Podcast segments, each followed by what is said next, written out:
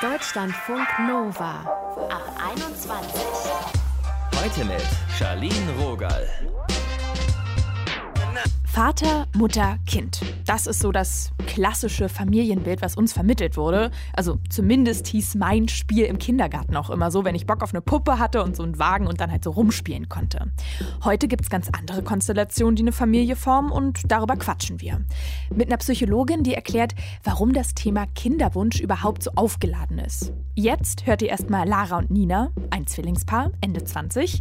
Nina ist Single und hat schon eine Tochter, die ist sechs. Und Lara ist auch Single und möchte gern bald ein Kind haben. Gemeinsam erziehen sie Ninas Tochter Lea. Ich habe mit den beiden gequatscht. Hi. Hi. Hi. Wie macht ihr das im Alltag? Also, wie organisiert ihr euch da? Ähm, also eigentlich ähm, würde ich sagen, wir organisieren uns eigentlich so, wie jede andere Familie sich auch organisiert. Manche Rollen sind feste verteilt, manche wiederum nicht. Und das klappt wirklich ganz gut. Viele denken ja, ihr wohnt beieinander, aber das ist nicht so, ne? Ähm, nee, genau. Also sagen wir so, wir können Theorie und Praxis unterscheiden. Ähm, in der Theorie hat jeder seine eigene Wohnung. Ähm, in der Praxis verbringen wir eigentlich viel mehr Zeit miteinander in einer Wohnung. ja. Genau, das ist aktuell so. Tatsächlich ähm, sind wir auf der Suche nach ähm, ja, unserem baldigen Eigenheim, wo wir eben auch genau das ändern werden und dann gerne gemeinsam irgendwo trotzdem getrennt wohnen wollen, aber schon etwas Eigenes bauen möchten, wo wir noch näher beieinander sind. Hört Lea eigentlich auf euch beide gleich gut? Mm. also ich muss sagen, ich habe dann doch die Tantenposition öfter. Also wenn sie was möchte, wo sie weiß, dass Mama Nein sagt, dann kommt sie erst zu mir. Aber sie hat mittlerweile mhm. auch raus, dass bei solchen Entscheidungen ich dann trotzdem Mama frage. Genau. Also ich glaube, es ist so wie in anderen Familien auch. Sie weiß, welche Frage sie an wen besser stellt. Der Klassiker, ja. Wie ist denn das eigentlich? Ähm, also Nina, welche Rolle spielt denn der Vater in dem Leben von deiner Tochter? Der spielt in ihrem Leben gar keine Rolle. Der hat sich ähm, direkt zu Beginn, also äh, mit der Schwangerschaft, dazu entschieden, ähm, sich nicht um sein Kind kümmern zu möchten. Und holst du dir dann auch Erziehungstipps oder Beratung von deiner Schwester? Macht ihr das irgendwie beide zusammen, also du und deine Zwillingsschwester? Ja, tatsächlich schon. Dadurch einfach, dass wir ja auch die gleiche Erziehung genossen haben, sag ich mal, haben wir ja auch einfach so gemeinsame Grundsätze. Und ich muss sagen, da sind wir uns eigentlich immer sehr oft einig. Und wenn es Stellen gibt, wo ich mir unsicher bin, ist es schon so, dass wir öfter mal abends zusammensitzen und überlegen, wie wir ein Thema angehen könnten. Es gibt ja auch Menschen, die sich so ein bisschen an eurer Familienkonstellation reiben. Könnt ihr das nachvollziehen? Jein. Also ähm, natürlich ähm, ist uns bewusst, dass vielleicht äh, die Art der Familie, die wir leben, jetzt nicht unbedingt die Norm ist, ähm, die Norm, die die Gesellschaft kennt. Aber nachvollziehen, nein, da wir eigentlich der Meinung sind, Familie ist bunt, Familie ist offen, wir verstehen uns eher als Team und können einfach gar nicht nachvollziehen, warum die Gesellschaft doch noch so sehr beschränkt denkt, dass Familie immer gleich Mutter, Vater und Kind sein muss. Du sagst gerade Team, ihr seid ja auch als Twin-Team auf Instagram unterwegs. Was bekommt ihr da für Reaktionen von eurem Alltag oder auch auf Social Media halt? Tatsächlich ganz bunt gemischt, wobei man da auch ähm, genau wirklich auch sagen muss, dass die Mehrzahl schon positiv ist, dass viele auch sagen, Mensch, ich finde es gut, dass mal ein bisschen da Schwung reinkommt und dass ihr euch auch traut, damit so ein bisschen an die Öffentlichkeit zu gehen und manche Leute mal wachrüttelt. Aber natürlich haben wir auch da den ein oder anderen ähm, Follower oder auch Kommentar, der uns nicht wohlgesonnen ist und der da große Bedenken äußert. Ja, also es ist alles mit dabei. Und wie glaubst du, Nimmt Lea das Familienleben wahr? Macht sie sich da Gedanken? Spricht sie da manchmal irgendwas an? Mm, also tatsächlich nimmt sie unsere Familie so wahr, wie unsere Familie ist. Wir lieben uns, wir sind füreinander da, wir halten zusammen. Und an keiner Stelle hatte ich jemals das Gefühl, dass ihr etwas fehlt oder dass sie das Gefühl hat, dass wir irgendwie besonders oder anders sind als andere Familien. Lara, du bist ja Single, Ende 20 und du möchtest ein Kind könnte man jetzt denken, na Mensch, dann wart doch noch. Also warum muss es jetzt sein? Ich bin Ende 20 und natürlich hätte es noch Zeit, aber ich muss sagen, der Wunsch ist ja jetzt auch schon länger. Und ähm, ja, ich war dann irgendwann an dem Punkt, äh, dass ich überlegt habe, okay, wie geht's dir damit? Und mir ging es einfach nicht mehr gut damit. Und ähm, ja, dass ich mir gesagt habe, ich möchte nicht länger auf meinen Traumprinzen warten, zumal ich auch dazu sagen muss, ich lebe ja auch in der Familie, wo es einfach nicht so ist. Wo, also auch Lea wächst ohne Papa auf. Und viele Bekannte von uns, die haben das klassische Familienmodell und ähm, die sind aber alle irgendwie nicht mehr zusammen mit ihrer Frau oder mit ihrem Mann, sodass ich irgendwie nach und nach gedacht habe, okay, wie wichtig ist es denn überhaupt, Mutter, Vater, Kind zu haben, mhm. um dann eine Familie zu gründen? Und ähm, ja, und dann habe ich mir halt gesagt, okay, ich möchte jetzt etwas an meiner Situation ändern und habe mich dann entschieden, den äh, Weg zu gehen. Und ihr hattet ja sogar auch Pflegekinder bei euch und dir ist es jetzt aber, sag ich mal, besonders wichtig, dein eigenes zu haben. Genau, also wir haben insgesamt elf Kindern ein Zuhause auf Zeit gegeben und das ist auch eine Aufgabe, in der wir total aufgehen. Das ist auch was, was wir unbedingt wieder machen möchten. Mm, ich habe aber gemerkt, dass, also die Kinder, die wir hatten, die verabschieden wir jedes Mal. Also die Kinder sind zwischen zwei Wochen und sechs Monaten bei uns gewesen und immer wieder kam der Abschied. Und das war der Moment, wo ich dachte, okay, aber, mhm. aber ich möchte irgendwann auch mal mein eigenes Kind bei mir haben, was ich nicht wieder hergeben muss was ich auch begleite, wenn es größer wird, wenn es in den Kindergarten geht, wenn die Einschulung kommt. Und ähm, ja, also ich finde es eigentlich nur legitim, dass man diesen Wunsch irgendwann hat. Und wer dann, ich frage mich jetzt gerade einfach, adoptieren so keine Möglichkeit, weil das irgendwie schwieriger ist mit eurer Konstellation? Tatsächlich Adoption in Deutschland als alleinstehende Frau ist theoretisch möglich, praktisch eigentlich ausgeschlossen. Und ich muss auch da sagen, natürlich, also es ist eine Option, aber der Wunsch nach einem eigenen leiblichen Kind bleibt. Du gehst ja dann den Weg von einer alternativen Befruchtung. Wie läuft denn das ab? Also da gibt es verschiedene Möglichkeiten, verschiedene Arten der Befruchtung. Äh, das wird den Rahmen sprengen, wenn ich das jetzt ähm, erklären würde. Mhm. Aber wir haben uns erstmal für die, ähm, ich sag mal, einfachste Methode entschieden, sodass ich auch meinen Körper mit keinerlei Hormon oder so belasten würde. Das heißt, man sucht einen Spender aus und ähm, alles weitere macht dann die Kinderwunschklinik. Und ja. Und du hast es ja jetzt inzwischen schon zweimal versucht und es hat noch nicht geklappt. Wie ist das für dich? Ja, wie ist das? Also natürlich ähm, ist es erstmal eine Enttäuschung, dass es nicht geklappt hat, aber man muss auch sagen, zwei Versuche ähm, sind doch, es wäre eher unnormal, wenn es sofort geklappt hätte. Es liegt noch völlig im Rahmen. Ja, es liegt noch völlig im Rahmen. Also es ist noch nichts, was mich nervös werden lässt. Welche Gedanken hast du dir denn zum Spender gemacht? Also wie präsent soll er im Leben deines Kindes dann sein? Ähm, also vielleicht ist es wichtig zu erklären, dass es eigentlich zwei verschiedene Arten von Spendern gibt, nämlich offene Samenspende und anonyme Samenspende. Mhm. Ich habe mich für die offene Samenspende entschieden, weil ich einfach der Meinung bin, dass es wichtig ist, dass das Kind seine Wurzeln kennt und bei der offenen Samenspende ist es so, dass das Kind, wenn es 16 Jahre alt ist, die Möglichkeit hat, über die Samenbank ähm, Kontakt zum Samenspender aufzunehmen. Und das fand ich einfach super wichtig. Wenn ich euch jetzt so zuhöre, dann ist ja klar, Lara, Nina, Lea, ihr seid krass eingespielt und habt ein ganz starkes Band zwischen euch. Ist denn da noch Platz für jemand anderes, also wie einen Partner? Das ist tatsächlich auch eine Frage, die unsere Follower ganz oft stellen.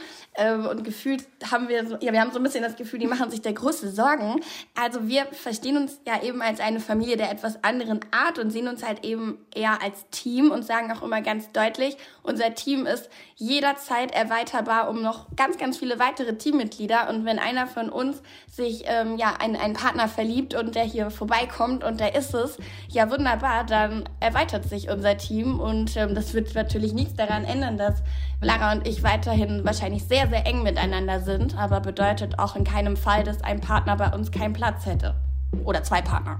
Lara und Nina habt ihr gerade gehört. Danke, ihr beiden, fürs Zeitnehmen. Gerne. Gerne.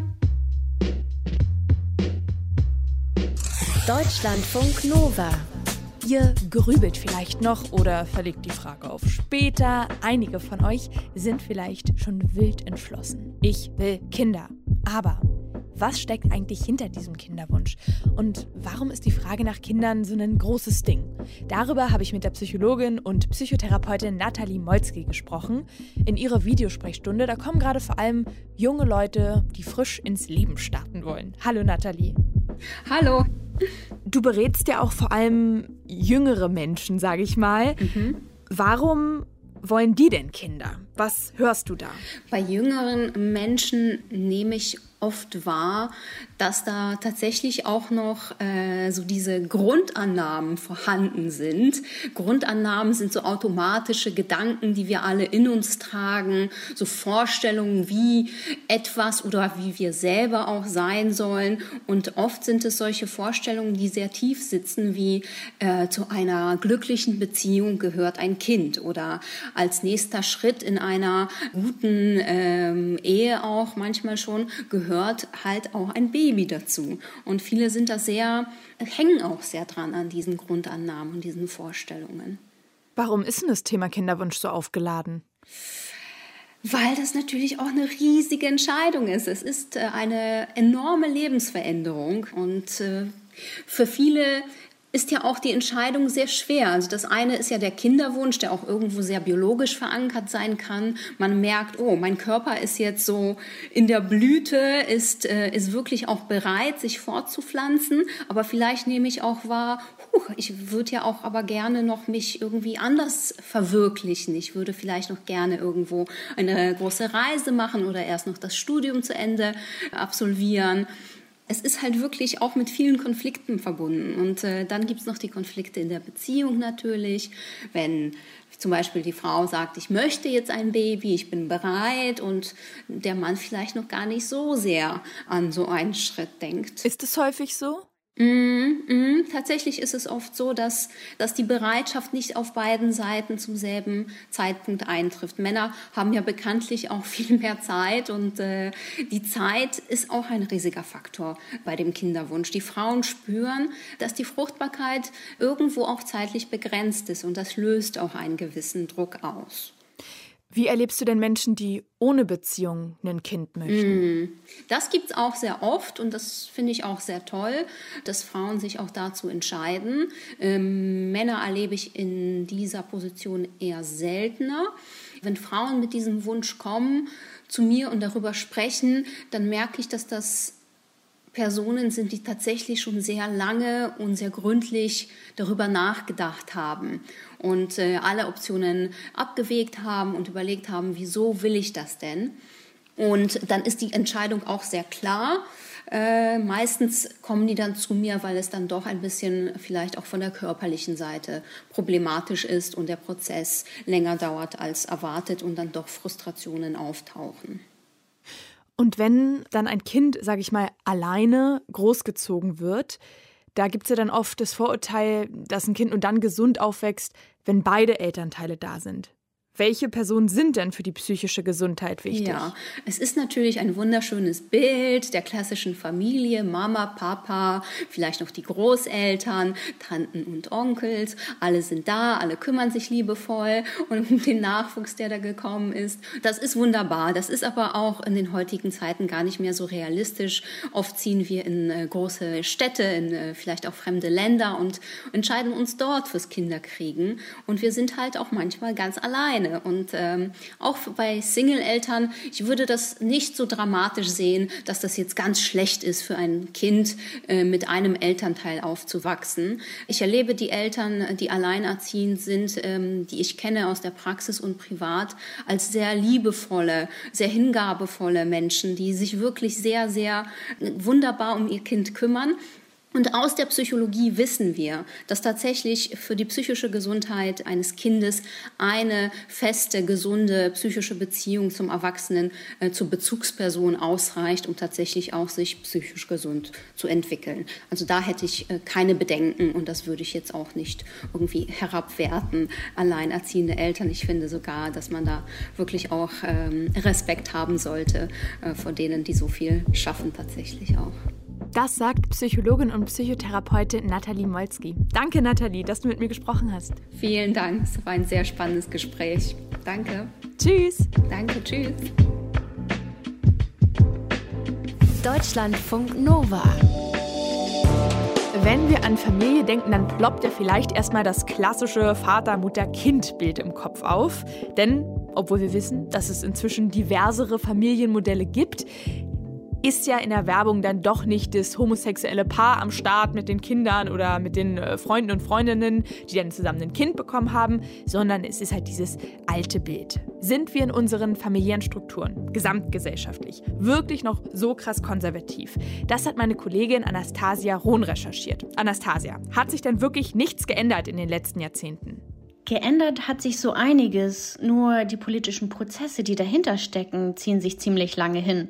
Mhm. Also in Westdeutschland zum Beispiel hat sehr lange das katholische Familienverständnis dominiert. Also das heißt, ein verheiratetes Ehepaar, Mann und Frau natürlich, die leben zusammen und bleiben auch zusammen.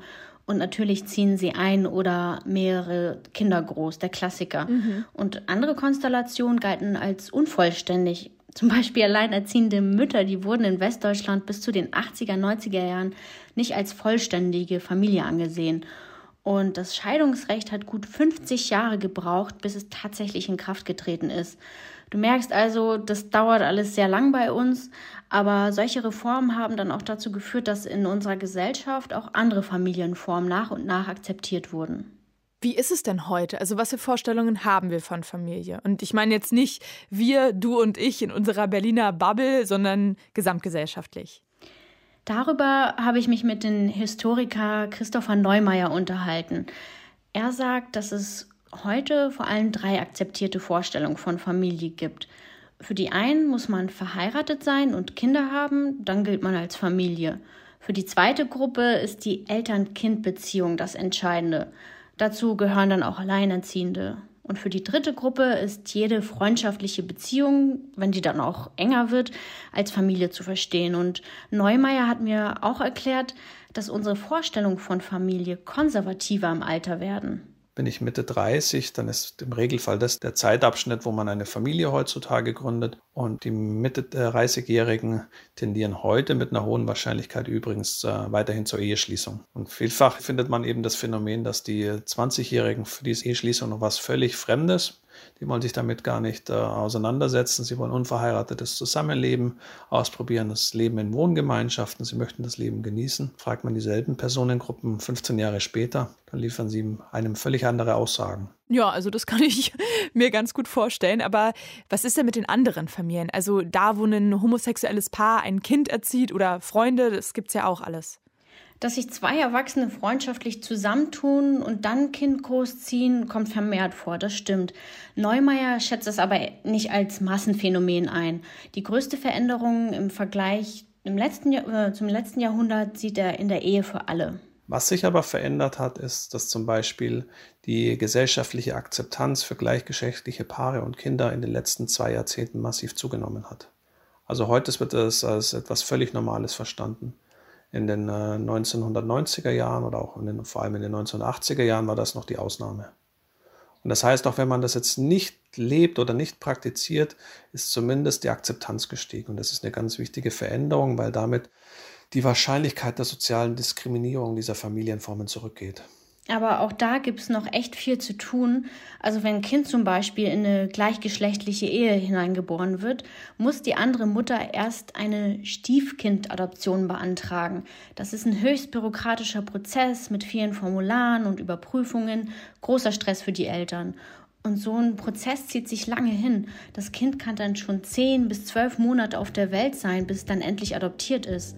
Und bei verheirateten Männern ist das noch mal komplizierter, weil die leibliche Mutter ja nicht Teil der Ehe ist. Ja, also das hört sich wirklich nach so richtig viel Papierkram an. Da ist die Gesellschaft der Politik mal wieder einen Schritt voraus. Danke, Anastasia, fürs Nachdenken und Rumrecherchieren. Gerne. Tschüss. Tschüss. Das war's mit dieser Folge zum Thema Kinderwunsch. Schreibt mir doch mal, was für Gedanken euch heute so in den Kopf gekommen sind, als ihr die Ab 21 gehört habt. Seid ihr bereit für Kinder? Oder ist es noch tierisch weit weg? Oder wisst ihr schon ziemlich genau, nee, so gar keinen Bock drauf? 0160 913 60 852. Das ist die Nummer, da erreicht ihr mich und die Ab 21 Crew. So, Schluss jetzt. Mein Name ist Charlene Rogal. Wiederhören.